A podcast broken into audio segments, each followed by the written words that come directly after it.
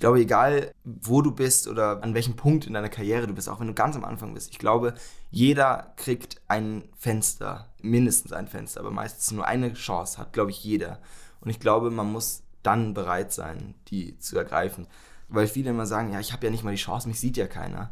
Ich glaube, da muss man rausgehen. Also bei mir war es zum Beispiel so, dieses Rausgehen, einfach an Bars gehen. Ich habe damit angefangen, ich habe bei jeder Bar geklopft und gesagt, hey Freunde, ich habe hier eine Gitarre dabei, dürfte ich bei euch einfach mal einen Abend spielen.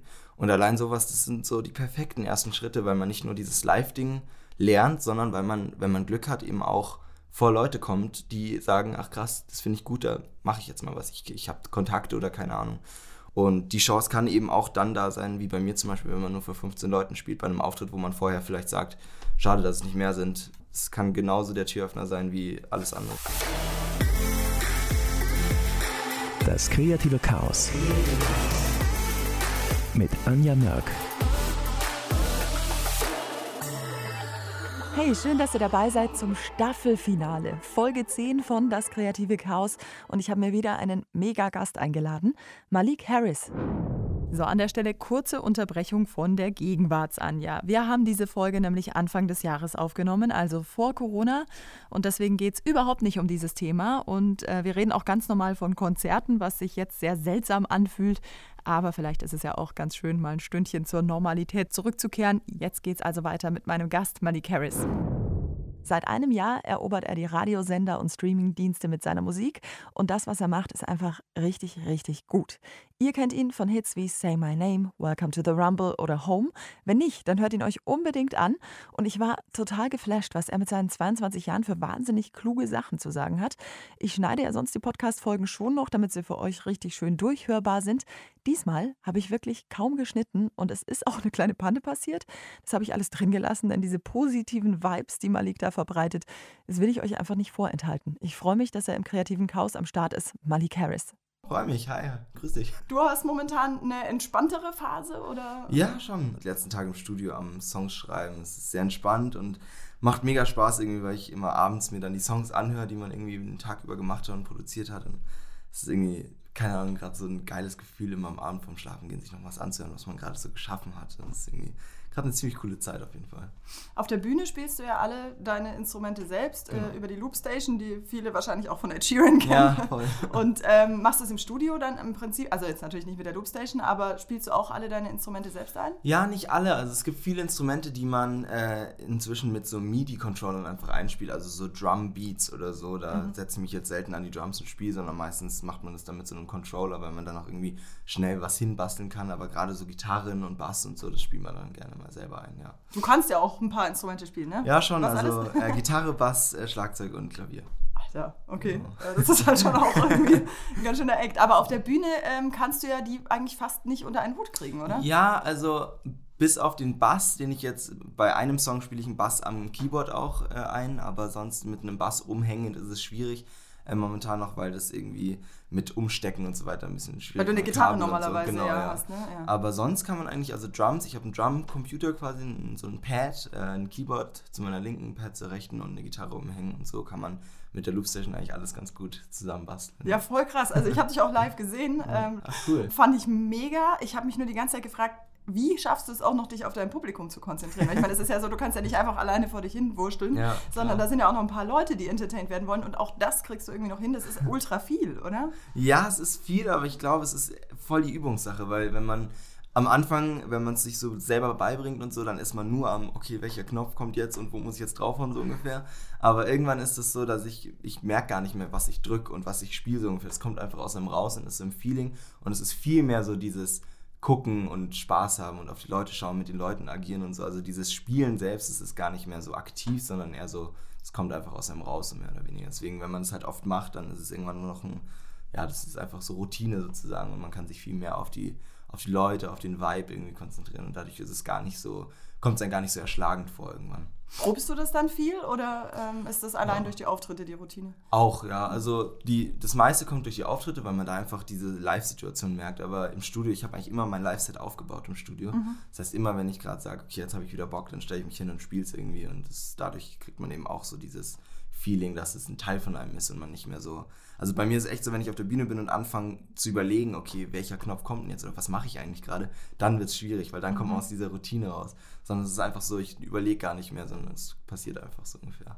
Hast du mal einen Blackout-Moment gehabt auf der Bühne? Ja, gibt es ja immer wieder, ja. Das ist schon irgendwie abgefahren, weil man halt auch gerade so, ich bin so ein sehr äh, Kopf, krasser Kopftyp irgendwie und manchmal hat man dann so einen Moment, dass man in den Kopf reingeschaltet wird und sich denkt, oh, was passiert eigentlich gerade? Wie cool ist das? Du bist gerade mit vielen Leuten und jetzt drück bloß nicht den falschen Knopf oder irgendwie sowas, oh so Gott, wahnsinnig ja, das ist der so präsent wird. Ja, genau. Und dann, ja, dann wird es ganz, ganz schwierig, wieder irgendwie da rauszukommen. Aber also ich denke mir immer, wenn Fehler passieren auf der Bühne oder auch mal man einen Song irgendwie neu starten muss, das passiert auch manchmal, wenn man irgendwie falsch was drückt. Aber ich habe immer das Gefühl, das ist eigentlich ganz cool, weil ich war auch auf, auf Konzerten, wo Sachen schiefgegangen sind.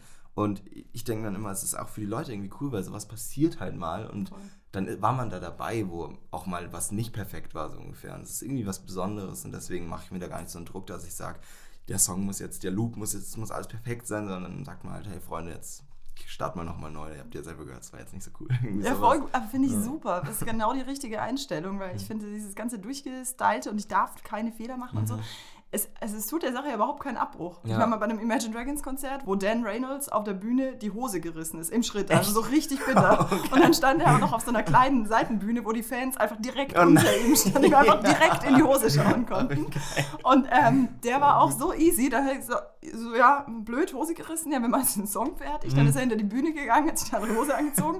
Dann hat die Band aber schon Spielen angefangen und er war noch nicht fertig. Dann kam oh. er in Socken mit den Schuhen in der Hand auf Ach, die Bühne, hat gesagt, Moment, Moment, alle wieder auf und hat sich hingesetzt, Schuhe angezogen. Sau gut. Saugeil. Aber also, das, das sind genau ist mega Sachen. sympathisch. Ja, ja, voll. Ach, abgefahren.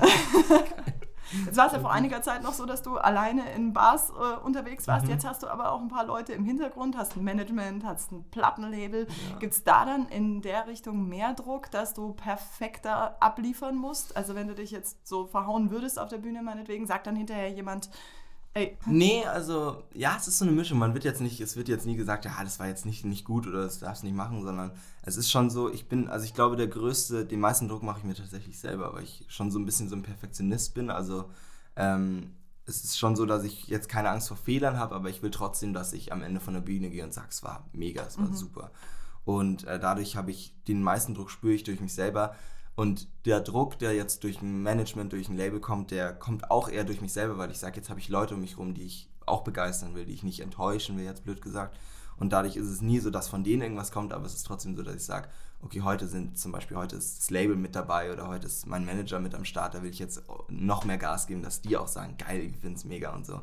Jetzt direkt von denen kann ich eigentlich nicht sagen, dass da Druck kommt, sondern ich fühle mich da echt wohl und es wird ja auch oft gesagt, dass man, wenn man einen Plattenlabelvertrag unterschreibt, dass man dann irgendwie nicht mehr sein Ding machen kann oder irgendwie jetzt mit vielen fremden Leuten zu tun hat, die nur ans Business denken und so. Und da habe ich echt das Glück, dass ich da genau die richtige Entscheidung getroffen habe und Leute um mich herum habe, die schon eher wie so eine Family sind und so irgendwie alle für das Gleiche kämpfen und alle Bock haben und Spaß dran haben und deswegen druckmäßig hat sich da jetzt nicht, nicht groß was geändert. Gott sei Dank. Voll gut. Ja, ja deine voll. ersten Singles sind ja auch super unterschiedlich. Also so einmal super funny, dann so richtig deep und ja. jetzt irgendwie Home ist auch so, so wieder total anders. Mhm. Hast du gesagt, du haust jetzt erstmal die unterschiedlichen Dinge raus, damit du quasi dann innerhalb dessen alles machen kannst? Ja, tatsächlich. Echt? Also ja, ich bin, ich schreibe wahnsinnig unterschiedliche Songs, weil mhm. ich das mhm. so gern mag, mich auszuprobieren. Dann hier Sunshine, Flowig und da wieder düster und ernst und deep. Und äh, da war es tatsächlich so, dass ich mir dachte, hey, am besten, ich zeige den Leuten gleich mal so das möglichst große Spektrum, sag, hey, es geht von hier, der ersten Single, Sunshine, Gerappe und Flowig, zum, zu hier, zweite Single, düster, schwer und irgendwie, ja, da dachte ich mir, das ist ganz cool, weil die Leute dann gleich wissen, wo die Reise hingeht, so ungefähr und gleich sagen können, okay, befindet sich mein Geschmack hier in dem Spektrum oder bin ich da eher raus? Und deswegen, ich glaube, gerade jetzt, wo ich so viele Songs schreibe, dass man trotzdem noch für die eine oder andere Überraschung sorgen wird, weil klar, wenn man die ersten Songs halt schreibt und jetzt aufs erste Album hinarbeitet, das ist so ein Selbstfindungsprozess und da mhm. klingt jeder Song echt anders. Aber ähm, keine Ahnung, ich, ich denke mir, wenn Leute da irgendwie Angst vor haben oder es ihnen nicht gefällt, dass man einen Künstler hat, der ganz unterschiedlich klingt, dann ist es vielleicht nichts für sie, aber ich mag das so, vielfältig Voll. zu sein. Ich finde es irgendwie ganz cool. Ich glaube, von denen, die immer gleich klingen, gibt es auch genug. Ja, auf jeden das Fall. reicht jetzt auch. Definitiv, ja, stimmt. Ja, da muss wieder was anderes her. Ja. Ähm, jetzt wird jeder, der irgendeine kreative Arbeit macht oder auch nur ein kreatives Projekt, keine Ahnung, YouTube-Channel daheim hat oder was weiß ich, das kennen, dass man am Ende doch wieder auf so Zahlen reduziert mhm. ist. Also man guckt dann morgens so die Klickzahlen an, oh scheiße, das Video ist nicht gelaufen mhm. oder Podcast, ja, wie viele Leute haben meinen Podcast angehört, oh fuck, wieso ist es bei der Episode jetzt weniger als bei der anderen? Ja. Und, äh, ähm, merkst du das auch schon? Ja, definitiv. Also es gibt vor allem in der Musik so sau viele Zahlen, auf die man gucken ja. kann. Es gibt YouTube-Videos, es gibt Streams bei allen möglichen Spotify, Apple Music, Amazon, es gibt äh, Follower, es gibt was weiß ich, also tausende von Zahlen, Platzierungen in irgendwelchen Charts. Und dadurch schaut man da schon drauf und ich bin auch echt, ich muss zugeben, ich schaue da auch echt wirklich immer wieder drauf. Aber ich versuche mich da nicht so abzulenken von, weil ich mir immer denke, also der Robin, mein Manager und auch sauguter Freund und irgendwie, ja, der auch meine Songs produziert und meine Videos macht und so, ähm, der hat mir mal gesagt, ganz am Anfang, das Wichtigste neben allen Zahlen, das Allerwichtigste oder über allen Zahlen her, ähm, sind Songs. Songs schreiben, Songs schreiben, Songs schreiben. Weil selbst wenn man mal einen Song rausbringt, der floppt, was ich jetzt zum Glück noch nicht so wirklich hatte, aber ein Song, der wirklich überhaupt nicht funktioniert, den, der keinen interessiert, ist es zwar blöd, weil die Zahlen sind blöd und so weiter und es ist vielleicht ein doofes Gefühl, aber am Ende kannst du immer jeden Tag einen Song schreiben und jeder Song, den du rausbringst, ist wieder eine neue Chance, wieder ein neues, ja, ein neues Kapitel und kann wie ein riesen Hit sein. Also es ist immer, ich denke mir immer, ich denke so von Song zu Song und ich versuche mich nicht so von diesen Zahlen ablenken zu lassen, weil die sind halt auch nur so ein momentanes Ding und wer Total. weiß, jetzt kommt ein neuer Song und dann ja. sind sie ganz anders. Also irgendwie. Aber klar, wie gesagt, ich schaue da schon immer wieder drauf. Es ist hm. natürlich, gehört schon auch dazu irgendwie.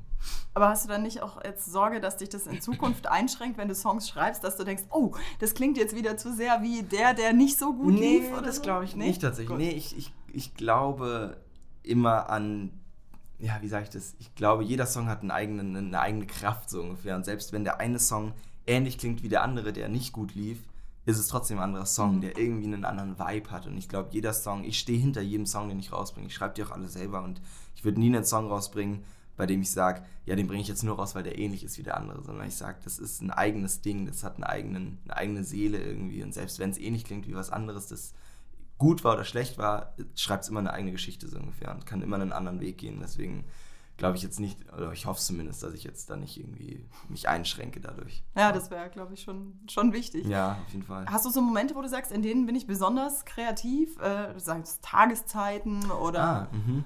Ja, tatsächlich abends. Mhm. Also äh, bei mir ist es so, dass ich meistens so, wenn es dunkel wird, mhm. dann diese Stimmung sich ändert, diese Tagstimmung, es wird ein bisschen düsterer, wird ein bisschen dunkler und man so ein bisschen mehr für sich ist. Ähm, da ist es bei mir dann so, dass dann so der Kopf anfängt, irgendwie äh, an andere Orte zu gehen irgendwie und da, da entstehen dann die meisten Ideen bei mir. Es ist auch, also ich, ich schlafe ja mehr oder weniger im Studio, also ich wohne da quasi mhm. Montag bis Freitag und da ist es dann meistens so, dass so ab zwischen 8 und 10 ist dann keiner mehr in diesem riesen Studio und ich bin dann ganz alleine da.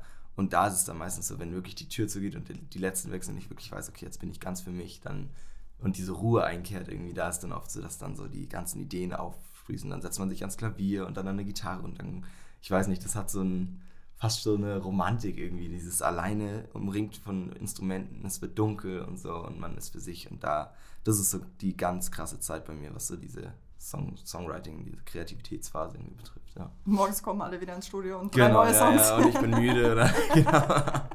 ja, schon. Hattest du jetzt schon mal so eine Schreibblockade auch oder ist es noch nicht passiert? Noch nicht tatsächlich, Gott sei Dank. Ich habe da auch echt Angst vor, weil ich glaube, das hat jeder mal und bei mir ist es echt so, dass mich das so krass am Leben hält, dieses Songschreiben. Das ist so dieses, das ist das Beste, was es gibt für mich. Und ähm, ich habe da echt ein bisschen Angst vor, deswegen versuche ich, solange es nicht da ist, so viele Songs zu schreiben wie möglich, damit ich, wenn es dann soweit ist, sage, ich habe noch ein paar im Petto. Aber ähm, nee, was ich cool finde, ich mag das ganz gerne immer, äh, Songs über Sachen zu schreiben, die einem Angst machen, weil das wie so eine Selbsttherapie ist. Und ähm, ich bin ein großer 21 Pilots Fan und die haben jetzt letzt, letztes oder vorletztes Jahr ihr neues Album gebracht und da haben sie auch einen Song über eine Schreibblockade geschrieben. Was ich irgendwie auch cool fand, weil noch bevor der Song rauskam, habe ich mir das auch immer vorgenommen. Wenn es mal soweit ist, schreib einen Song darüber, auch wenn eine Blockade da ist, aber dann schreib, versuch darüber irgendwie was zu schreiben. Und jetzt haben sie mir die Idee leider schon geklaut, aber das werde ich wahrscheinlich trotzdem, wenn es dann soweit ist und ich es hinkriege, wahrscheinlich dann trotzdem machen irgendwie. Ja klar, sind ja auch schon ein paar Love-Songs geschrieben worden. Also ich ja, glaube, danach kann man jetzt nicht gehen. stimmt, ja. Guter Punkt. ähm, Jetzt hast du ja Leute, also Management, Plattenlabel, die dir so manche Drecksarbeit auch abnehmen. Also ich Mhm. schätze mal, du musst dich jetzt mit Buchhaltung und solchen Mhm. Geschichten oder Kalenderterminen nicht so viel rumschlagen. Ja. Ähm, hast du trotzdem so Seiten an deinem Job, äh, der, wo, wo du sagst, nee, das ist jetzt so gar nicht mein Ding. Also das mache ich, weil es muss, aber Hm, muss ich kurz überlegen. Ich glaube, eigentlich bisher habe ich da noch nichts wirklich kennengelernt. Also ich mache eigentlich alles, was ich mache, mache ich echt gerne. Ich muss kurz überlegen, also zum Beispiel so Social Media, was ja oft abgenommen wird, habe ich immer gesagt, das will ich gern selber machen. Auch Mhm. wenn es viel ist, weil ich immer noch allen Leuten schreibe und allen Nachrichten antworte und so. selbst. Mhm, Boah, ja. krass, okay. Und ähm, das ist immer recht viel und manchmal auch ein bisschen ermüdend, weil man halt wahnsinnig viel Zeug hat, gerade so nach einem Auftritt. Und man dann durchblättert und sich denkt, heiliger, sind das viele, viele Nachrichten. Aber andererseits ist es auch schön, weil ich, ich mag es auch so nah an den Leuten zu sein und die freuen sich dann auch immer, wenn man ihnen zurückschreibt, irgendwie so, wie ich mich gefreut habe, wenn sich Leute bei mir gemeldet haben, die ich gerade auf einer Bühne gesehen habe irgendwie. Ähm, deswegen, das ist das Einzige, wo man manchmal sagt, boah, das ist hart, aber ich mache es trotzdem gern. Die anderen Sachen, es ist jetzt, Auftritte sind immer cool, äh, oder was heißt immer cool, sind manchmal auch anstrengend, aber mag ich gern. Und ich glaube jetzt bisher gibt es tatsächlich krasserweise nichts, was Ach ich schön. ungern mache. Ja, ist abgefahren, ja. Muss man auch mal drüber nachdenken, aber es ist schön, ja. Ja, voll. Ja. Jetzt hast du auch ganz schön fette Auftritte zum Teil schon gespielt, Mhm. im, ähm, als Support von James Blunt zum Beispiel. Wie Ja. war das so? Ja, es war Wahnsinn. Es war vor allem äh, einer der ersten Shows, die ich äh, gespielt habe, also seine Tour. Das waren fünf Konzerte in Deutschland. Und ich habe, ähm, als er mich, also als er bestätigt hat, dass er mich mitnimmt, hatte ich noch gar keinen Song veröffentlicht. Also ich war wirklich ganz Ach, am. Anfang noch, ja. Mhm. Und dann haben wir natürlich gesagt, da war ich noch nicht bei einem Label, da waren wir noch ganz selbstständig und da habe ich gesagt, mit dem Robin zusammen, hey, da, müssen wir jetzt irgendwie schauen, dass wir, wenn der erste Termin kommt, da einen Song rausbringen, damit die Leute dann auch irgendwas haben, wo sie draufklicken können, so ungefähr. Klar. Und dann habe ich eben quasi am Tag des ersten Termins auch meinen ersten Song gedroppt. Und dadurch war es halt wirklich so, dass man ganz am Anfang ist. Man steht auf einer Bühne und sagt, hey Leute, ich bin jetzt Support von James Blunt, ich bin, ich habe heute meinen ersten Song rausgebracht. Also ich war wirklich ganz am Anfang und es war Wahnsinn vor irgendwie, ich weiß nicht wie viel, 6.000 oder 8.000 Leuten waren das immer. Diese fetten Shows zu spielen und ganz neu dabei zu sein und irgendwie das erste Mal vor so riesen Mengen an Leuten, die einen erwartungsvoll anstarren irgendwie. Das ist Also- dann schon ein Haufen. das sind schon einige, ja. Vor allem für jemanden, der davor immer nur ein Bass gespielt hat, das ist dann schon nochmal was anderes. Aber ähm, es war eine sau krass coole Erfahrung und ähm, James Blunt, sowohl er als auch seine Band, alles super coole Leute, die echt auch zu ihm hingehen und sagen, hey, coole Show und mit denen trinkt man ein Bierchen nach der Show. Und das, das war echt eine riesen, riesengroße Erfahrung für mich und echt auch so ein Anstoß irgendwie in diese Live-Welt, weil man, Mhm. weil man eben die fetten Shows gleich am Anfang schon gespielt hat und dadurch sagt, ja, jetzt bin ich bereit auch für kleine Shows, aber auch für große Shows. Man hat halt gleich so einen riesen Schritt gemacht und dadurch war das echt so ein großer Dosenöffner für mich persönlich auch irgendwie. Hat er da selber eigentlich mitgeredet, äh, Mhm. dass du als Support kommst? Also da sprechen Künstler schon mit. Genau, ja, das ist Mhm. tatsächlich eine, äh, der Kern entscheidet, wer mitgenommen wird in den Mhm. meisten Fällen. Das heißt, der Künstler und sein Manager. Und ähm, so wie ich das mitbekommen habe, ich hatte ein äh, Video, so ein Live-Video von mir an der Loopstation auf, auf äh, YouTube. Äh, und ich hatte einen Booker bei Scorpio, wo ich jetzt auch immer noch bin, bei der Booking-Agentur. Und der hat irgendwann mal angerufen und meinte, hey, äh, James Blunt, äh, sein Manager, glaube ich, hat sich gemeldet. Die haben das Video, glaube ich, gesehen und ich fand es ziemlich cool. Die kommen jetzt nach Deutschland, in ein paar Monaten hast du da Bock, irgendwie Support zu spielen. Und ich dachte am Anfang so, das war irgendwie ein Witz, ich habe es gar nicht so ernst genommen. Und meinte so, ja, ja, klar, nehme ich mir frei, ciao, und aufgelegt so ungefähr.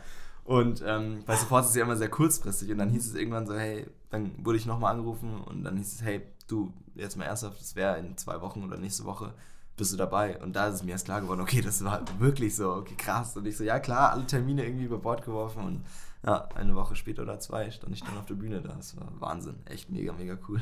Ja, er ist äh, ein unfassbar witziger Typ. Also es Wahnsinn. war tatsächlich mein erstes großes Interview, was ich beim Radio geführt habe, war mit James Blunt. Ach krass, okay. Und Wahnsinn. also ich war mit Englisch relativ fit und dadurch haben die gesagt, ach ja, dann geh du doch. Und da war ich Volontärin. Ne? Und dann irgendwie so, boah, krass, gleich James Blunt. Wahnsinn. irgendwie ist halt auch eine Nummer.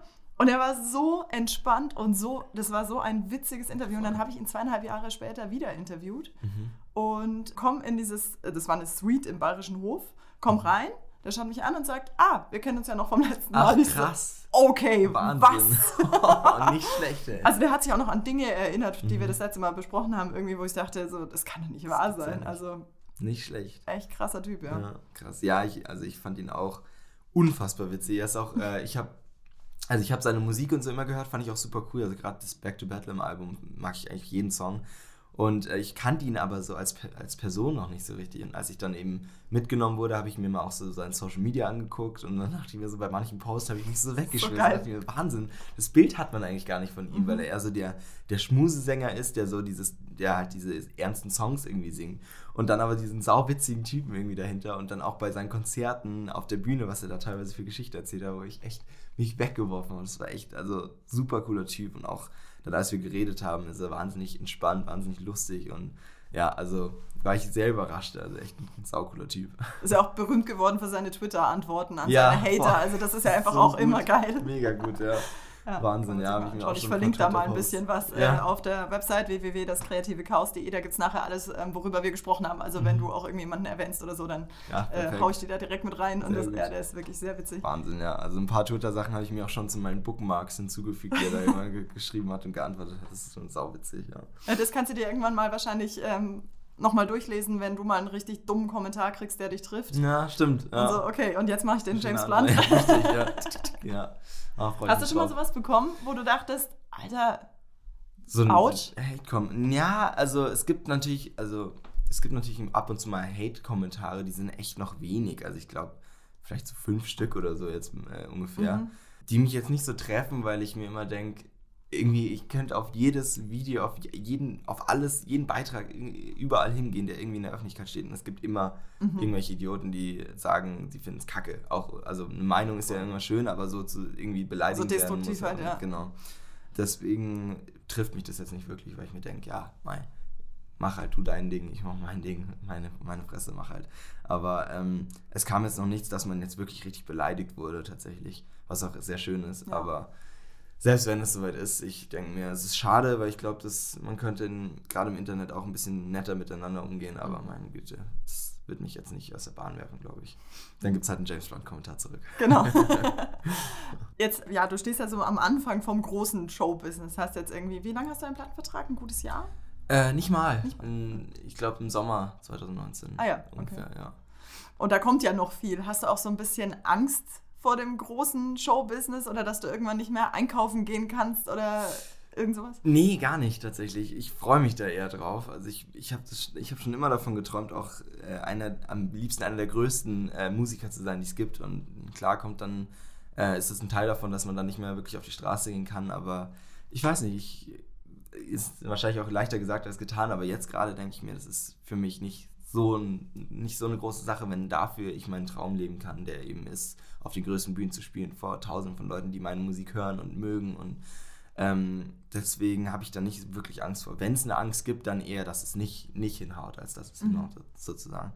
Deswegen, also Angst vor dem Ruhm sozusagen habe ich jetzt bis jetzt noch gar nicht mehr. Voll gut. Dabei kommst du ja aus einer Familie, die auch sehr viel mit Musik und Showbusiness zu tun gehabt mhm. hat. Dein Dad war Talkshow-Host und der hat ja wahrscheinlich aber auch nicht nur geile Dinge mitbekommen. Also in so einem Job kriegt man halt schon einfach echt auf die Nase Voll, auch zum ja, Teil klar. von den Leuten. Definitiv. Und da bist du aber wahrscheinlich damit aufgewachsen schon, oder? Ja, ich habe das gar nicht so sehr mitbekommen mhm. bei meinem Dad. Natürlich spricht man da jetzt gerade jetzt immer wieder drüber, ja. weil er eben auch Erfahrungen da gemacht hat. Aber er sagt auch immer, ich mache mein Ding und ich bin eine ganz andere, ich stehe ganz anders da als er damals, weil er auch eher, ähm, also im, im, Fernsehen ist man natürlich auch viel mehr in so, einem, in so einer Welt, die Platz gibt für Hate-Sachen, mhm. weil man eben, mein Dad meinte zum Beispiel, wenn, nachdem er einmal im Fernsehen war, hat er gleich so eine Reichweite, weil du sofort wie ein Celebrity bist. Mhm. Ähm, und äh, dadurch ist es in der Musik, muss man sich halt langsam dahin arbeiten, dass man da mal hinkommt.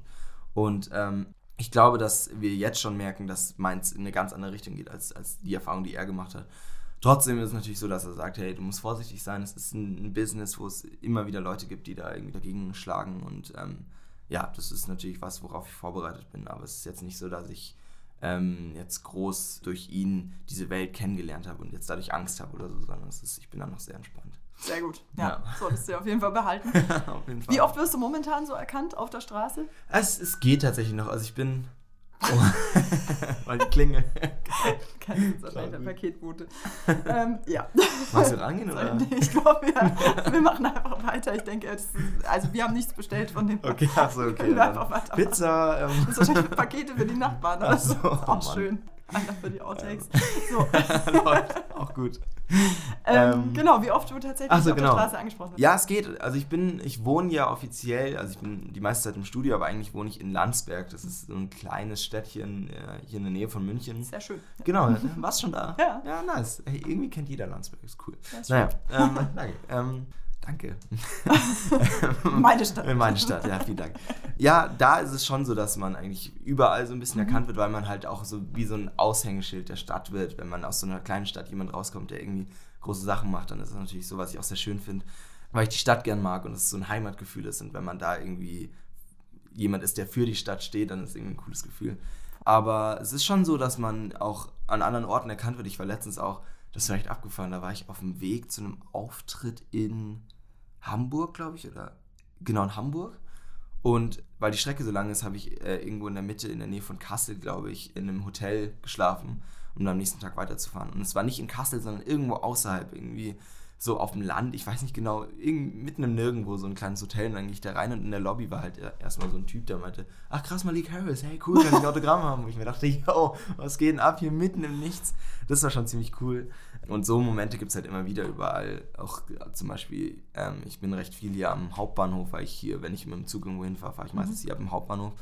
Und da ist es gerade, wo halt so viele Menschenmassen sind, da ist es eigentlich fast immer so, dass irgendeiner einen kurz anstupst und sagt, hey, bist du nicht der und der? Ähm, aber es hält sich echt noch in. Das ist vielleicht doch für mich. Ich glaube, ich muss echt mal kurz hingehen. gut, alles gut. Oh, das darf ja echt nicht wahr sein. Das hat hier, glaube ich, drei Wochen nicht geklappt. Echt? Ja, Oh, scheiße. aber Das war nicht mal für mich. Oh Mann, das ist hart. Oh Mann. Aber er war sehr hartnäckig. Oh, ja, der, ist, der kennt mich und er weiß, dass tagsüber zu Hause Ah, okay. So, sorry. Alles gut, ey. Kleine Unterbrechung. Wo waren wir denn jetzt gerade? Genau, am Hauptbahnhof. Also Ja. gerade so an Orten, wo viele Leute auf einmal sind. Ähm, weil ich bin natürlich noch ganz am Anfang und äh, dadurch ist es jetzt nicht so, dass man nicht vor die Tür kann, sondern es ist schon so, ich freue mich da auch jedes Mal drüber, wenn mich jemand erkennt, weil es eben noch ganz am Anfang ist und noch nicht so oft passiert. Und dadurch halt gerade an Orten, wo ganz viele Leute sind, da ist es dann die Wahrscheinlichkeit schon Ja, recht klar. hoch, dass man da mal angesprochen wird. Aber ich, bin- also es ist echt gerade so, dass ich mich ja jedes Mal echt voll drüber freue, aber es ist auch manchmal so, ich es gar nicht so check, weil oft stupsen mich nur Leute an und gucken mich dann so an. Oder sagen so, hi. Und dann denke ich mir oft so, okay, Hi? ich Ja. die. Ja. Und dann denke ich mir so, okay, ist das jemand aus der Vergangenheit kacke? Wie reagiere ich jetzt? Und dann bin ich so, hi, wie geht's? Und dann so, dann sind die oft so verwirrt und so, bist du nicht der und der? Und dann, dann check ich es erst. Ah, okay, deswegen so. Und das ist immer ein bisschen, äh, bisschen witzig, aber ähm, irgendwann hoffe ich, kommt man an den Punkt, wo man weiß, okay, das ist jetzt so, dass es Leute sind, die einen halt daher kennen und nicht von früher oder so. Bestimmt. Ja, das wäre cool. Hast du schon einen Fanclub? Ja, ein paar tatsächlich. Echt? Ja, schon, echt Krass. viele. Ich habe auch echt Leute, die mir. Ähm, ich war jetzt letztes Jahr auf meiner ersten ganz kleinen Tour, das waren irgendwie fünf oder sechs Termine und da waren echt Leute, wo ich mir dachte, ach krass, du schon wieder, ach schon wieder und schon wieder, die wirklich bei jeder Show dabei waren.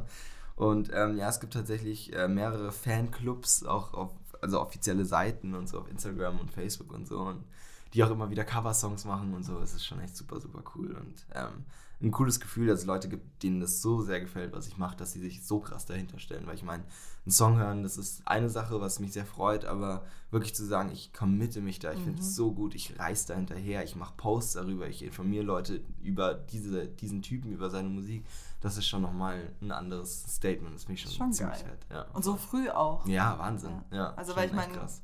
Es ist jetzt einfach irgendwie die Imagine Dragons, Mhm. wo sie nochmal hernehmen, irgendwie cool zu finden. Ja. Ähm, wenn die schon längst bekannt sind und man weiß, man hört auch in Zukunft was. Ich meine, Mhm. du hast ja immer so auch die Sorge als Fan, denke ich mal, auf die Nase zu fallen. So was ist, wenn der keine Musik mehr macht Mhm. Ja, und nach stimmt. drei Songs, dann habe ich hier meinen Fanclub. ja Aber ähm, nee, die, die mögen dich halt einfach. Voll abgefahren. Ja, stimmt eigentlich. Tatsächlich ist es echt krass, dass sie schon so früh sich da so dahinter werfen, weil man ja gar nicht weiß, wo die Reise hingeht. Das Mhm. ist schon, ja, schon ein sehr schönes Gefühl.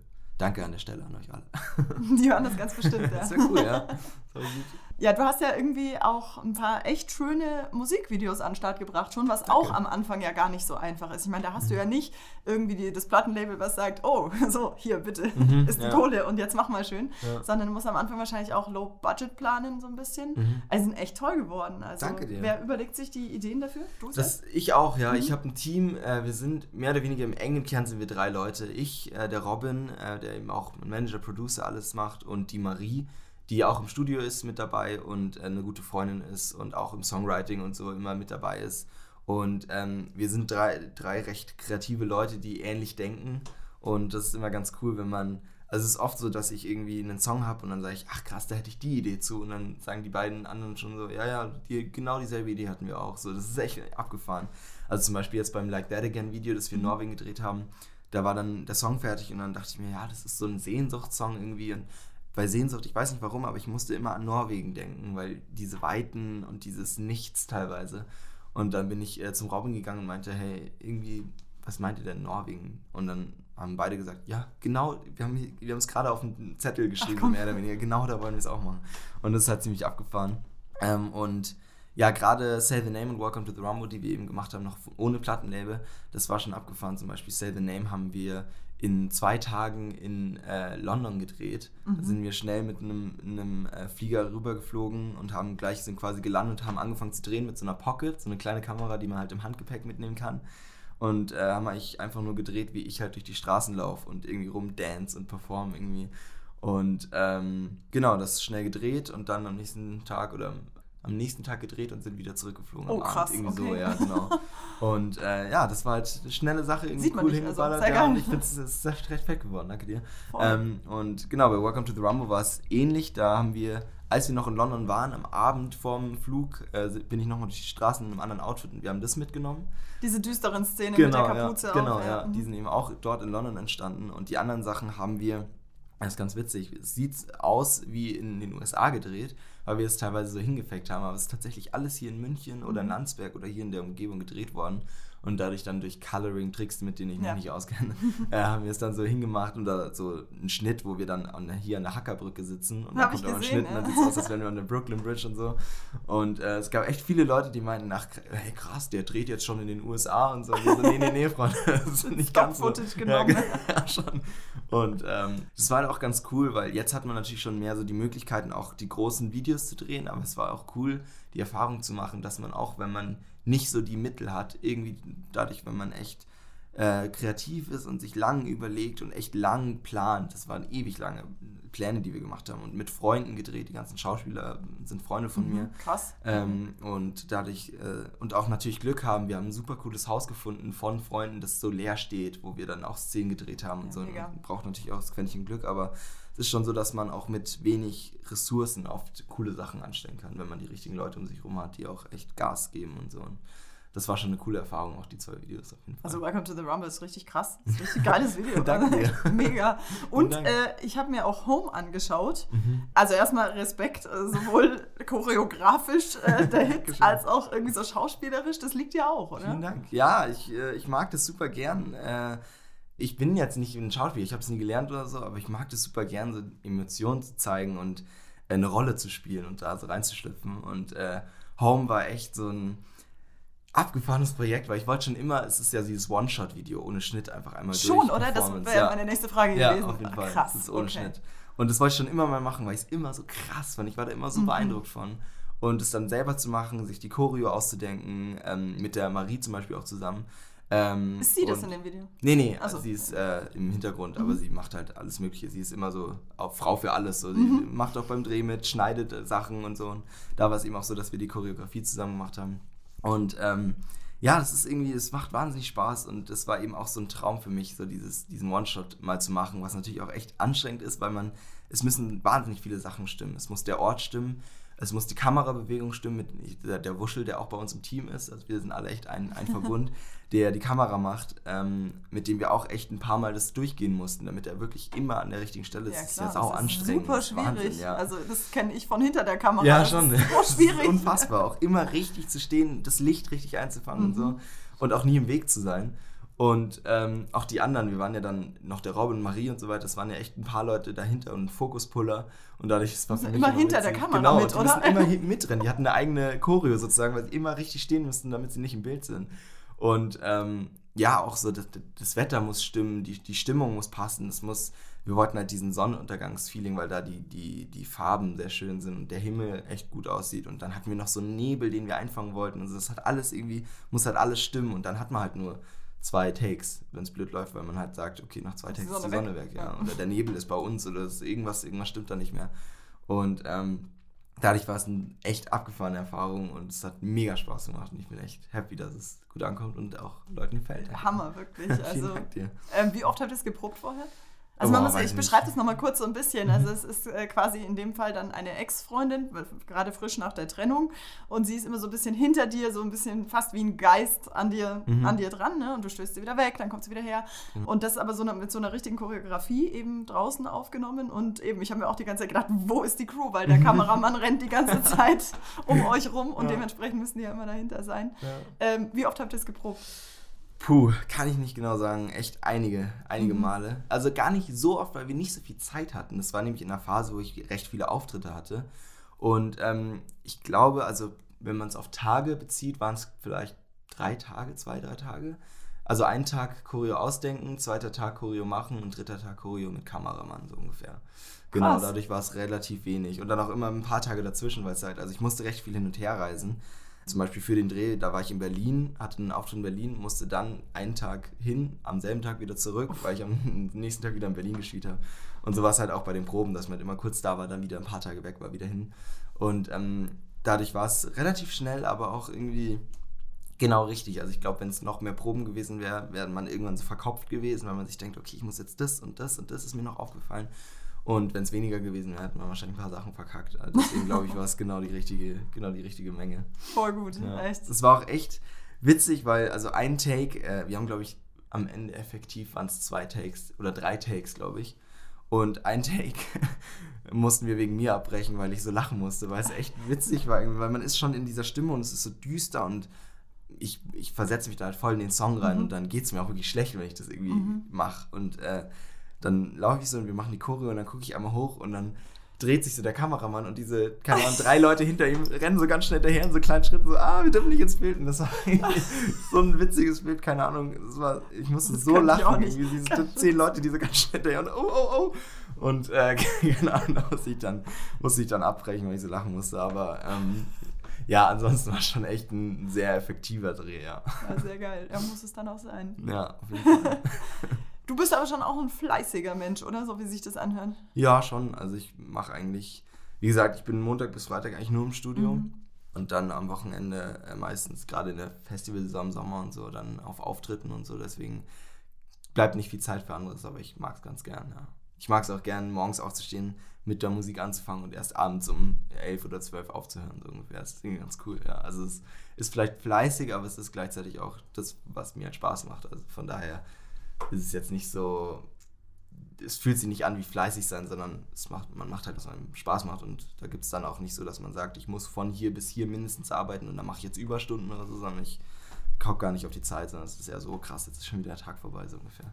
Sehr geil. Wie ja. alt bist du jetzt, wenn ich fragen darf? 22. Okay. Und du bist jetzt schon an einem Punkt, wo es ja viele auch die Musik machen wollen, gar nicht hinschaffen. Nämlich mal mhm. erstmal einen Plattenvertrag zu bekommen, ist ja gar nicht so einfach. Mhm. Und ähm, es gibt ja viele Musiker, es gibt auch äh, viele, die es vielleicht, mein Gott, vielleicht nicht so gut sind und dann halt deswegen keinen Plattenvertrag bekommen. Es gibt aber auch viele, die wirklich gut sind, einfach Pech haben irgendwie mhm. oder zur falschen Zeit am falschen Ort sein. Was kannst du denen, äh, zur falschen Zeit am falschen Ort sind? Mhm. Ja. Schön. Deutsches Aus heute. ähm, was kannst du denen denn mitgeben? Was können die tun, damit es irgendwie klappt? Also, das ist wahrscheinlich schwierig zu sagen, so ja. als Patentrezept, aber. Also, ich kann es tatsächlich nur auf mich reduzieren, wie es mhm. bei mir war. Und ähm, wie gesagt, ein Tipp für mich, der auch mich bis heute krass begleitet, ist Songschreiben, Songschreiben, Songschreiben, weil Songs entscheiden am Ende. Und egal wer du bist und egal wo du bist, wenn du einen geilen Song hast, also das ist der erste Schritt, so das ist das Wichtigste, die Songs. Und ich glaube, das wurde mir auch beigebracht und da glaube ich auch fest dran. Ich glaube, egal wo du bist oder wie, ja, an, welcher, an welchem Punkt in deiner Karriere du bist, auch wenn du ganz am Anfang bist, ich glaube, jeder kriegt ein Fenster, mindestens ein Fenster, aber meistens nur eine, ein Fenster, eine Chance hat, glaube ich, jeder. Und ich glaube, man muss dann bereit sein, die zu ergreifen, so blöd gesagt. Deswegen glaube ich, weil viele immer sagen, ja, ich habe ja nicht mal die Chance, mich sieht ja keiner. Ich glaube, da muss, da muss man rausgehen. Also bei mir war es zum Beispiel so, dieses Rausgehen, einfach an Bars gehen. Ich habe damit angefangen, ich habe bei jeder Bar geklopft und gesagt, hey Freunde, ich habe hier eine Gitarre dabei, dürfte ich bei euch einfach mal einen Abend spielen. Und allein sowas, das sind so die perfekten ersten Schritte, weil man nicht nur dieses Live-Ding lernt, sondern weil man, wenn man Glück hat, eben auch vor Leute kommt, die sagen, ach krass, das finde ich gut, da mache ich jetzt mal was. Ich, ich habe Kontakte oder keine Ahnung. Und ähm, bei mir war es auch so, dass ich ewig lange in meinem Schlafzimmer geübt habe und geübt habe und geübt habe, bis ich gesagt habe, okay, jetzt bin ich bereit, jetzt klopfe ich bei den Bars an. Mhm. Und tatsächlich war es dann auch so, dass die Marie mich dann in der Bar entdeckt hat, in der ich gespielt habe vor 15 Leuten so ungefähr, aber sie war eine davon. Und sie hat es dann dem Robin gesagt und der hat mich zum Studio eingeladen. Und dann habe ich da vorgespielt und der fand es cool und dann ging die Reise sozusagen los. Und ich kann es eben darauf zurückverfolgen, dass ich gesagt habe, ich habe tausend Stunden in meinem Zimmer geübt, bis ich gesagt habe, ich bin gut genug, wenn mich jetzt jemand sieht, wird der es gut finden, so ungefähr. Mhm. Und dann bin ich eben in Bars gegangen. Also das waren so die ersten Steps. Deswegen glaube ich, das Wichtigste ist, dass man übt, weil ich glaube, jeder wird die Chance bekommen, wenn er, mhm. wenn er, wenn er dafür da Bock hat und was macht dafür. Und deswegen geht es nur darum, eben genug zu üben für sich, damit man, wenn es soweit ist, äh, bereit ist, wenn, wenn die Chance da ist. Und die Chance kann eben auch dann da sein, wie bei mir zum Beispiel, wenn man nur für 15 Leuten spielt, bei einem Auftritt, wo man vorher vielleicht sagt, schade, dass es nicht mehr sind, mhm. ist für nichts so ungefähr. Es kann genauso der Türöffner sein wie alles andere. Deswegen, das ist so für mich, sind es die wichtigsten Sachen. Einmal ähm, üben, bis man bereit ist, vor die Leute zu gehen, bis man gut genug ist, um zu sagen, egal wer da jetzt ist, ich kann ihn überzeugen. Dann äh, Songs schreiben, Songs schreiben, Songs schreiben und eben irgendwann auch rausgehen, egal vor wie vielen Leuten man spielt, auch wenn es ein Kindergeburtstag ist so ungefähr, Hauptsache rausgehen. Das sind so die drei Sachen, die für mich so der, der mhm. Dosenöffner irgendwie waren. Das äh, zieht sich auch lustigerweise durch. Also du bist der erste Musiker, den ich da habe im Podcast. Und ah, trotzdem, okay. also ich hatte einen bekannten Werbefotografen, der übertragen gesagt, genau das gleiche gesagt hat wie du. Ach, er hat gesagt, er ist allen auf den Sack gegangen in seinem Bekanntenkreis, weil er alle immer fotografiert ja, hat ja. und äh, permanent irgendwelche Shootings machen wollte. Und hat so lange geübt, bis er gesagt hat, jetzt bin ich an einem Punkt, jetzt können mich alle sehen. Ja. Ist dann an Werbeagenturen gegangen und, und boom, ging es halt los bei ihm. Oh, und ich glaube schon, dass das vielleicht auch so eine Tücke sein kann, dass man immer denkt, so, oh, jetzt muss ich doch mein, meine ganze Arbeit muss ich doch jetzt schon auszahlen. Mhm. Und dann macht man die großen Schritte und spricht vielleicht schon die Leute an, die irgendwann sagen könnten. Ja. Jo, du bist es und da. man ist aber noch nicht so weit. Genau, und deswegen glaube ich, ist es echt auch wichtig, sich da reinzufuchsen, egal in welchem kreativen Business man eigentlich ist. Definitiv, ja, ja. voll. Ja, absolut. Ich glaube, das ist genau das, dass man, wie gesagt, ich glaube, jeder kann die Chance haben, ob sie jetzt einem zugeflogen kommt oder ob man zu einer Werbeagentur von selber geht oder ähm, sonst wie ich glaube, jeder kriegt die Chance, aber man mhm. muss halt dann da sein, weil es ist kacke, wenn man vor den Leuten steht, aber noch nicht bereit ist. Und ich glaube, jeder hat es im Gefühl zu sagen, okay, jetzt gibt es keinen Zweifel, jetzt bin ich an dem Punkt, wo ich sage, also bei mir war es zumindest so, dass ich gesagt habe, ich kann zwar weiter üben, aber ich bin jetzt an dem Punkt, wo ich glaube, dass ich jeden überzeugen kann, mhm. so blöd gesagt. Das wird jetzt nicht arrogant wirken, aber es ist so ein Gefühl, das man dann hat. Genau, ich glaube, wenn man da ist, und es ist echt viel Übung, natürlich, klar, aber die, die muss man eben dann auch machen und äh, sich da reinfuchsen und dann, glaube ich, kann man es, wenn man auch dafür brennt natürlich, dann kann man es schaffen. Mhm. Ja, ich glaube, das ist so der Schlüssel. Jetzt hat sich ja so in den letzten Jahren viel getan, ich sage mal vor allem in normalen, konservativeren 9-to-5-Jobs, ähm, auf die Work-Life-Balance zu achten. Irgendwelche Konzerne stellen abends die E-Mails ab und solche Geschichten.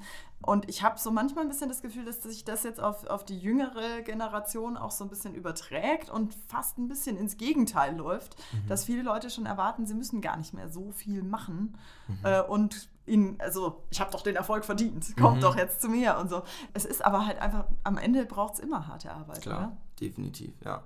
Also es ist auch dieses, ich weiß nicht, 10.000 Hours, glaube ich, dieses Prinzip, dass man irgendwie 10.000 Stunden mindestens in, seinen, in seine Leidenschaft bringen muss, bevor irgendwas passiert, so ungefähr. Das ist, glaube ich, von Macklemore habe ich das, der hat das okay. irgendwie in einem Song mal mhm. gesagt.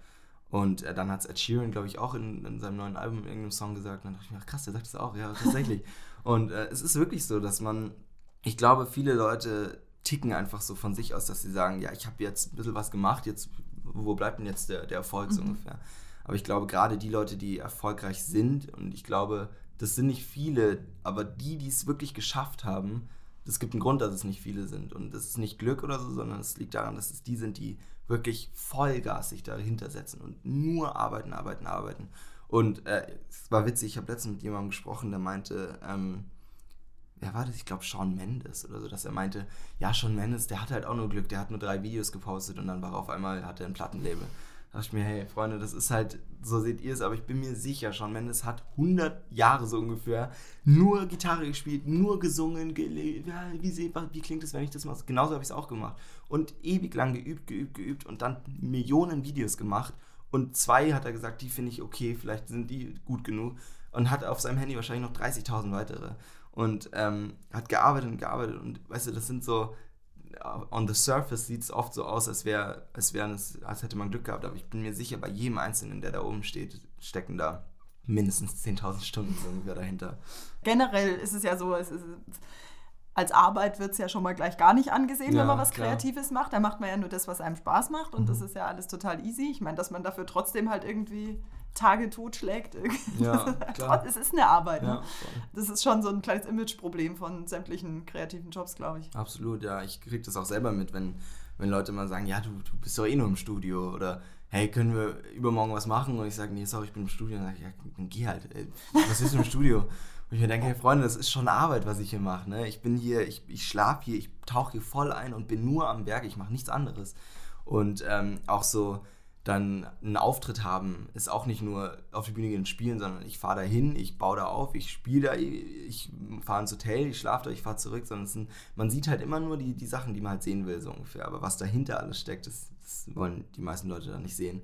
Und ich glaube eben gerade im kreativen Bereich, wie du schon sagst, ist es halt irgendwie schwer, weil es halt nicht dieser typische, du bist nicht der im Büro und tippst die ganze Zeit oder so, wie sich Leute vielleicht einen, einen typischen Job eher vorstellen oder du, keine Ahnung, du bist nicht, äh, hebst keine schweren Sachen oder so, hast keine krasse körperliche Arbeit, aber es ist trotzdem Arbeit, weil du halt die ganze Zeit am Schaffen bist, am Machen bist, am kreativ, am Nachdenken, am Ideen sammeln, am, am Aufschreiben bist und dadurch, ja, ich glaube, es ist, ich verstehe das teilweise schon für Leute, die da nicht drin sind, dass es schwer ist zu, zu greifen, Ja, weil es halt so ganz anders ist. Aber es ist schon definitiv genauso Arbeit wie alles andere. Ja. Du hast ja auch studiert, als es losging, so Mhm. richtig losging. Äh, studierst du immer noch? Ich habe witzigerweise vor, ich glaube, Dezember oder November, irgendwie sowas, habe ich das Studium beendet. Ja, tatsächlich. Ja, also das stelle ich mir auch ein bisschen schwierig vor. Du hast ja auch in Augsburg studiert, richtig? Genau, Das wäre auch noch. Fahrerei gewesen. Ja, ich bin am Anfang gefahren, am Ende habe ich es dann aus dem Studio Mhm. gemacht tatsächlich. War mir ja das eigentlich das Coole am Studieren, finde ich, weil ich bin auch generell eher so der Autodidakt und ich kann mir Sachen am besten selber Mhm. beibringen. Deswegen war es ganz cool, weil man sich halt dann im Portal anmeldet und sich die ganzen Sachen runterlädt und dann halt selber für sich lernen kann. Aber irgendwann hatte ich dafür auch irgendwie nicht mehr die Zeit, dann im Studio noch, nachdem man die ganze Zeit im Musikding ist und eintaucht, dann noch zu sagen, okay, jetzt Spanisch und Französisch auspacken und hier äh, üben, das ist irgendwie auch so, boah, das ging irgendwann auch nicht mehr. Und ähm, dann habe ich gesagt, da ich jetzt eh auch von der Musik eigentlich lebe und auch nichts anderes mache, dass ich mir, okay, machen wir es jetzt einfach, lassen wir es und ja, war eine schöne Zeit. Denkst du, wird schon gut gehen oder hast du irgendwie einen Plan B im Nee. Hinterkopf, wenn es irgendwann mal nicht klappt? Ich glaube, ich bin davon überzeugt, dass wenn man einen Plan B hat, dann steht man nicht richtig hinter seinem Plan A so ungefähr. Deswegen ist vielleicht auch ein bisschen riskant äh, die Ansicht, aber ähm, ich bin da voll. Ich, es gibt keinen Plan B. Ich bin Musik und das ist alles und ich hoffe und ich glaube auch, dass ich es hinkriege. Aber wenn nicht, dann, keine Ahnung, stehe ich da. Ja, dann fällst du, glaube ich, auch auf die Füße. Also ich denke schon, wenn man mal so ein bisschen ne, sich Ja. dann auch dann wieder zusammenreißt und ein bisschen bereit ist zu arbeiten, Mhm. dann wird ja immer irgendwas sich auftun. Ne? Ja, das stimmt schon. Aber nee, also einen Plan B gibt es nicht. Ich bin auch echt froh, dass ich da äh, eine Family habe, die da so dahinter steht und sagen, mach, mach Musik, mach dein Ding, mach das, was dich irgendwie happy macht und nicht sagen, nee, du sollst jetzt studieren und dann einen 9-to-5-Job arbeiten und so, sondern die sind echt so, die lassen mich das machen, was mich happy macht und da bin ich auch echt froh drum, weil ich kenne genug Leute, die sagen, ich würde eigentlich viel lieber das machen und das ist eigentlich mein Plan A, aber ich muss jetzt meinen Plan B machen, weil meine Eltern sagen, ich muss es machen. Mhm. Und äh, ich glaube, es gibt fast nichts Schlimmeres für einen jungen Menschen, als in eine Schiene gedrängt zu werden, die nichts für einen ist und Ja. man will eigentlich was anderes machen. Und das ist leider, glaube ich, eher die Norm, dass die Leute Mhm. nicht das machen, was sie machen wollen. Und deswegen bin ich da echt froh, weil ich auch ein krasser Familienmensch bin und da auch echt viel von halte, von dem, was sie sagen und was sie denken. Und dass sie da auch so dahinter stehen und mich meinen, meinen Plan A machen lassen. Das ist schon sehr viel wert und da bin ich sehr froh drüber. Welche Location auf der Welt würdest du gerne mal voll machen? Welche Halle, welches Stadion? Boah, am liebsten alle. Aber ähm, also ich, ich sehe immer die Ed Sheeran-Bilder von seinen Touren in diesen ganzen Stadien. Deswegen allein so München Olympiastadion, am besten zwei Nächte hintereinander. Das wäre schon so ein Ding, wo man sagt, boah, So gut, wie er ich hab's geschafft. 2018, glaube ich. Genau, ja, irgendwie Mhm. sowas. Und ähm, ja, also mein Traum ist eh irgendwann auf so eine Welttournee, so eine, ähnlich wie Ed Sheeran, am besten so Open Air in den Stadien auf der ganzen Welt vor 80.000 Leuten oder was weiß ich. Ähm, und das am besten genauso in München wie auch in Rio und in Shanghai, so ungefähr. Das wäre schon, oh, das wäre schon das Beste, ja. Aber so einen exakten Ort habe ich jetzt gar nicht. Es gibt natürlich so Festivals, wo man sagt, so Glastonbury oder so Headliner oder Lollapalooza Headliner. Das ist schon, oh, hätte man schon Bock drauf, aber keine Ahnung, ich bin jemand, ich mache mir da jetzt zeitlich auch nicht so einen großen Druck, sondern ich denke mir, ich will da hin und wenn es zehn Jahre dauert, dauert es zehn und wenn es zwei Jahre dauert, dauert es zwei, ist okay, aber Hauptsache ich ich habe dieses Ziel und arbeite dahin. Und erlaubst dir so ein bisschen auch zu träumen, ja, groß zu träumen. Definitiv. Ich glaube, ich habe das ein bisschen gelernt. Ich glaube, es stimmt auch. Ich glaube, jeder große, jeder, der es groß geschafft hat, hat größer geträumt, als er eigentlich dachte, er könnte es schaffen, so ungefähr. Also ich glaube, Großträumen ist wichtig und am besten so groß träumen, wie es irgendwie geht. Und deswegen setze ich mir die größten Ziele, die man sich setzen kann, weil ich glaube, nur dann kann man auch hoch oder weit kommen, so ungefähr. Ja. Wenn du jetzt an der Position wärst, wen würdest du dir jetzt als Support holen? Ed Sheeran? ähm, ja, weiß gar nicht, ob es Ed Sheeran wäre. Ich glaube, ich würde eher was, was machen, was ein bisschen weiter weg ist, weil Ed Sheeran ist schon ähm, sehr poppig und so und ich bin auch sehr poppig. Ich glaube, ich würde eher sowas wie, ich fände zum Beispiel so Eminem zum Beispiel cool mhm. oder okay. 21 Pilots oder sowas, ein bisschen anders ist, aber mhm. trotzdem irgendwie ähnlich. Und ähm, ja, ich träume eh schon von einer Eminem-Collab, fände ich so cool, weil ich denke mir immer, diese Songs, äh, gerade die Songs, wo Eminem featured, sind immer ganz cool. Aber erst wenn Eminems Part kommt, denke ich mir, oh, jetzt geht's los, so, mhm. jetzt geht's ab. Und das fände ich so cool bei einem Song von mir mal irgendwie. Ich singe irgendwie die Refrains oder so und äh, dann kommt irgendwann Eminem am Ende und rappt nochmal ein paar Bars drüber. alle rasten aus. Ich finde es mega mäßig. Wer weiß, wo die Reise hingehen. Also Eminem, falls du das hörst, sag Bescheid. Ich weiß, Eminem spricht, glaube ich, nicht so gut Deutsch. Ja, scheiße, stimmt. Schade. Wird, wird eng mit dem deutschen Podcast. ja, gut. Dann. Ein paar schnelle Fragen zum Schluss noch? Ja, klar. Sehr gut. Also ich stelle schnelle Fragen, du musst aber nicht schnell antworten. Ah, also du darfst es auch gerne ein bisschen ausschmücken. Äh, was würdest du gerne noch lernen? Was würde ich gerne noch lernen? Also ich wollte früher mal von jedem Instrumentensektor eins beherrschen. Das will ich eigentlich immer noch, aber ich weiß nicht genau, wo ich die Zeit finden soll. Aber das heißt, äh, noch ein Blasinstrument, am besten mhm. Saxophon, noch ein Streichinstrument, also Geige. Das mhm. fände ich schon, also wenn ich zumindest Saxophon und Geige noch spielen könnte, das wäre schon eine fette Sache. Das wäre sowas. Und noch, ich bin so ein Sprachenfreak, mhm. deswegen, da ich Spanisch und Französisch ganz gut kann, äh, hätte ich noch Bock auf irgendwie was ein bisschen exotischeres, so zum Beispiel irgendwie Chinesisch oder so, fände ich noch ziemlich cool. Wird wahrscheinlich nicht klappen, weil das ist nochmal ein riesen, riesen Bau, Bauwerk, aber ich fände es ganz cool, irgendwie Sprachen, Sprachen und Streich- und Blasinstrumente. Okay, ja, das sind da noch ein paar Sachen, die man sich vornehmen kann, aber das, das geht auch. Meine Mutter hat jetzt Klavier gelernt. Also ja, meine auch. Echt? Meine lernt auch gerade, ja, witzig. So gut. Also das klappt schon noch, ja, auch später noch. Ja. Da muss man sich vielleicht ein bisschen mehr zusammenreißen, weil klar, als, äh, gerade als Kind lernst du ja irgendwie krass. Ja, wenn ich mir überlege, wie schnell ich früher Instrumente, also ich habe Saxophon gelernt, mhm. ähm, wie schnell du das irgendwie gelernt hast und dann später dir einen abbrichst. Also viel Spaß in den 30ern übrigens. okay, ich versuche es noch mit 29 ganz schnell ja, Chinesisch. wie gehst du mit Sachen um, wo du merkst, die kann ich nicht? Äh, ich übe sie, solange mhm. bis ich sie hoffentlich irgendwie kann. Also ich bin sehr ehrgeizig und gerade Sachen, ich bin jemand, wenn ich äh, irgendwie, wenn ich beim Tischtennis, das habe ich mal von Cristiano Ronaldo gehört, dass er das gemacht hat und dann ist mir aufgefallen, dass ich das auch mal gemacht habe. Da wurde ich beim Tischtennis geschlagen und ich war so ehrgeizig, weil ich es nicht richtig konnte und habe so lange Tischtennis geübt, bis ich die Person dann selber geschlagen habe. Und so ist es bei allen Sachen. Auch bei Schach war es so. Ich habe früher in meinem Schach gegen meinen besten Freund verloren. Habe dann so lange Schach geübt, bis ich halt ihn endlich geschlagen habe. Und deswegen, also ich bin so. egal Typ, was? Eigentlich egal was, ja. Also außer, also wenn es Sachen sind, wo ich sage, das ist hoffnungslos, dann habe ich auch kein Problem damit, es zuzugeben und sage, okay, lassen wir es. Aber gerade so gerade so Sachen, glaube ich, die eine Challenge sind gegen mhm. jemand anders oder so, wenn ich sage, ich wurde geschlagen, jetzt muss ich selber lernen und dann übe ich, übe ich, übe ich, bis ich es irgendwie selber kann. Das ist schon so ein Tick bei mir.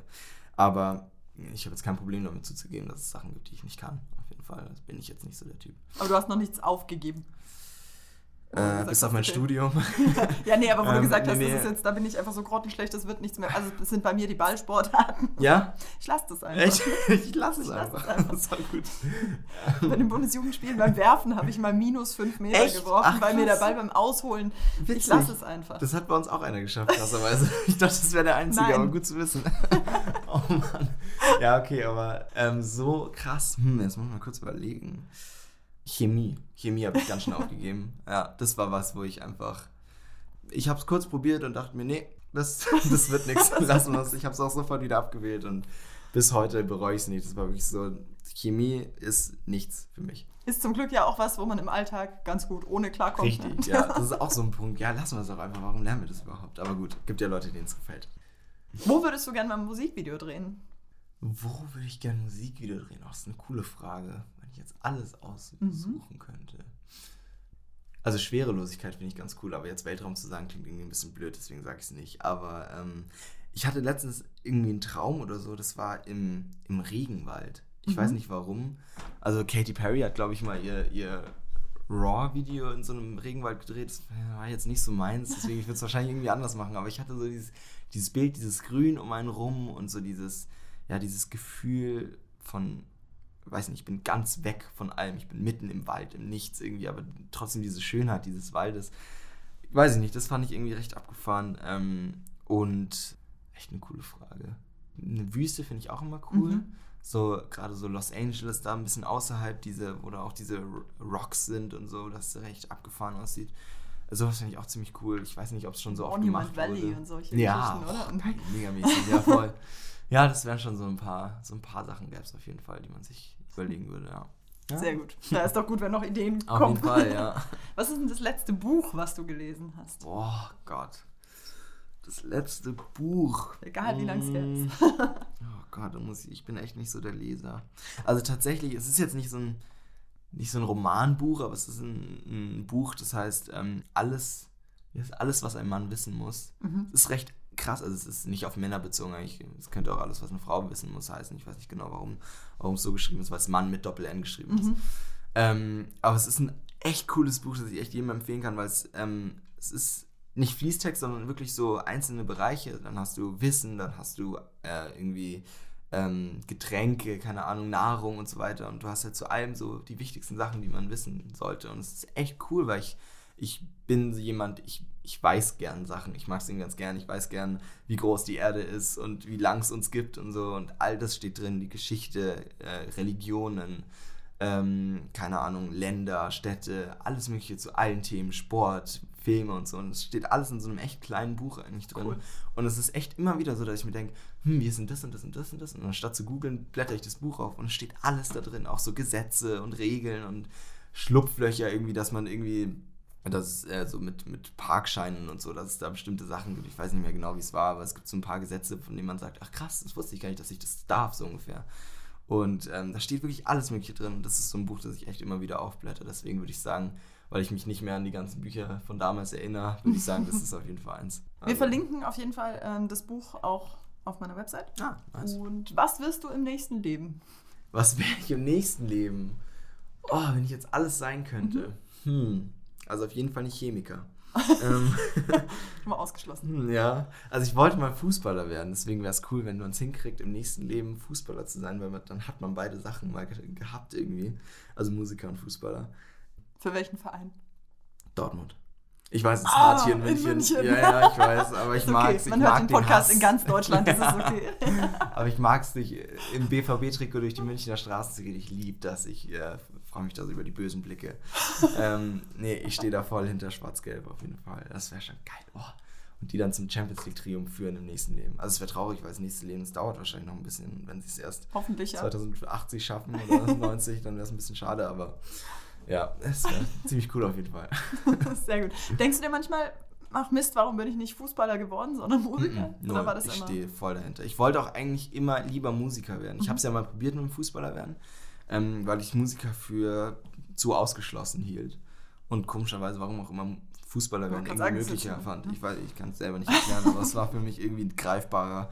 Und irgendwann habe ich aber gemerkt, dass die Leistung nicht mehr ganz da ist, wo sie sein müsste, um, um das zu schaffen. Und habe dann gesagt, okay, scheiß drauf, ich probiere es jetzt doch mit der Musik, was soll schon passieren? Und dass es dann so hinhaut, wie jetzt hätte ich nie gedacht, aber es ist tatsächlich so und deswegen bin ich da so happy drüber und bereue das überhaupt nicht, weil es, wie gesagt, wirklich von Anfang an eigentlich der ganz große Traum war. Ja. Ein schöneres Schlusswort hätte es nicht geben können. Mega, wirklich toll. Also viel, viel Erfolg mit allem, was du machst. Ich finde es Danke dir. großartig. Ich werde dranbleiben und Nice. ich bin mir auch ziemlich sicher, dass das hinhaut. Oh, vielen Dank dir. Ich verlasse mich auf dich. Liebe Hörer von Das Kreative Chaos, danke, dass ihr die Folge mit Malik Harris heute angehört habt. Alle Infos gibt's wie immer auf www.daskreativechaos.de und das war tatsächlich das Staffelfinale. Ich fand's super schön, muss aber auch zugeben, das ist nicht so einfach, das komplett ohne Sponsoren durchzuziehen. Es ist ja wirklich wahnsinnig viel Arbeit gewesen, alles in der Freizeit, aber es ist halt auch ein schönes Projekt. Ich werde jetzt also mal schauen, ob sich vielleicht Sponsoren finden für eine zweite Staffel. Und wenn ihr mehr wollt, ganz wichtig, teilt meinen Podcast, postet auf Social Media, folgt dem Podcast auf Apple oder Spotify, erzählt euren Freunden davon, schreibt mir eine Bewertung.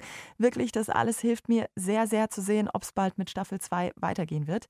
Mir hat es jedenfalls super viel Spaß gemacht und an euch tausend Dank für jede gehörte Minute. Es freut mich wirklich total. Und bis dahin könnt ihr mich natürlich besuchen auf Instagram unter Anja Mörk. Ich freue mich, wenn ihr Hallo sagt.